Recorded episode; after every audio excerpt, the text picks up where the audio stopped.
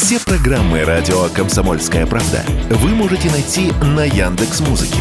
Ищите раздел вашей любимой передачи и подписывайтесь, чтобы не пропустить новый выпуск. Радио КП на Яндекс Музыке. Это удобно, просто и всегда интересно.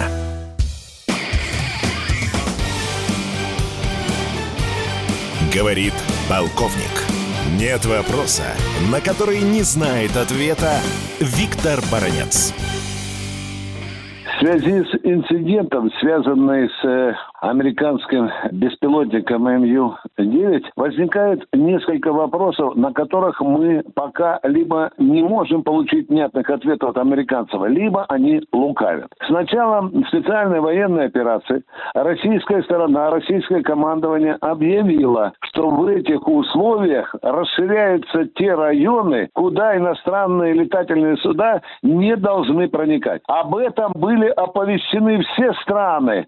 Самолеты, которых и гражданских, и военные пролетают над этим районом. Этот район очень близко примыкал к российской воздушной государственной границе. А теперь внимание! Американцы тупо повторяют, что это было в международном воздушном пространстве. В международном, в нейтральном, скажем даже, воздушном пространстве, что является ложью. Потому что мы знаем, что самолет этот, по нашим объективным данным наших средств ПВО, он проник в ту зону, которую мы объявили запретной. Американцы это прекрасно знают. В общем-то, все это можно рассматривать как провокацию и как лукавство американской стороны. Идем дальше. Беспилотный летательный аппарат американский шел с выключенным транспондером, что категорически запрещается делать в летательных судах, э, которые находятся в этом пространстве. Да где угодно.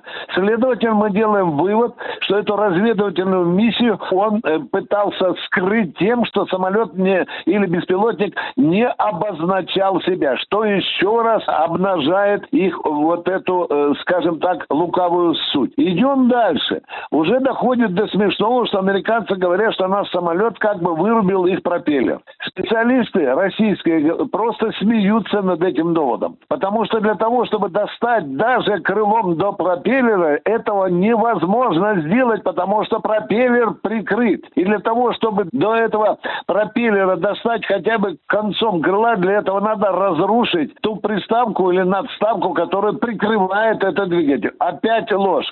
Ну и, конечно, больше всего вызывает смеха это заявление, обидное заявление американцев о том, что мы, извините, помочились керосином на этот э, беспилотник. Уже в американской прессе мелькают снимки, где видно, что сброс керосина шел не над американским беспилотником, а под ним. Что, в общем-то, еще раз разоблачает лживую суть американских политиков и генералов. Но в любом случае к этому нужно относиться, безусловно, как к провокационному инциденту, как желание э, Соединенных Штатов Америки еще больше нагнетать страсти, в том не только на земле, но и в воздухе и на море.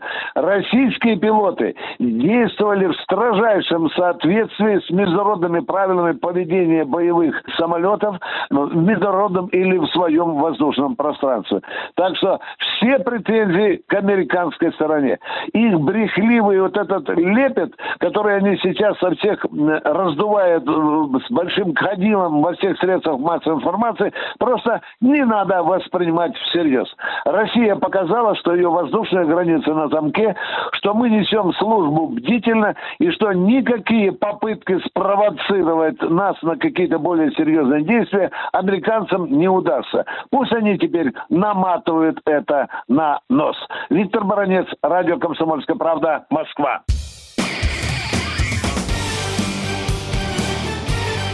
Говорит полковник. Нет вопроса, на который не знает ответа Виктор Баранец.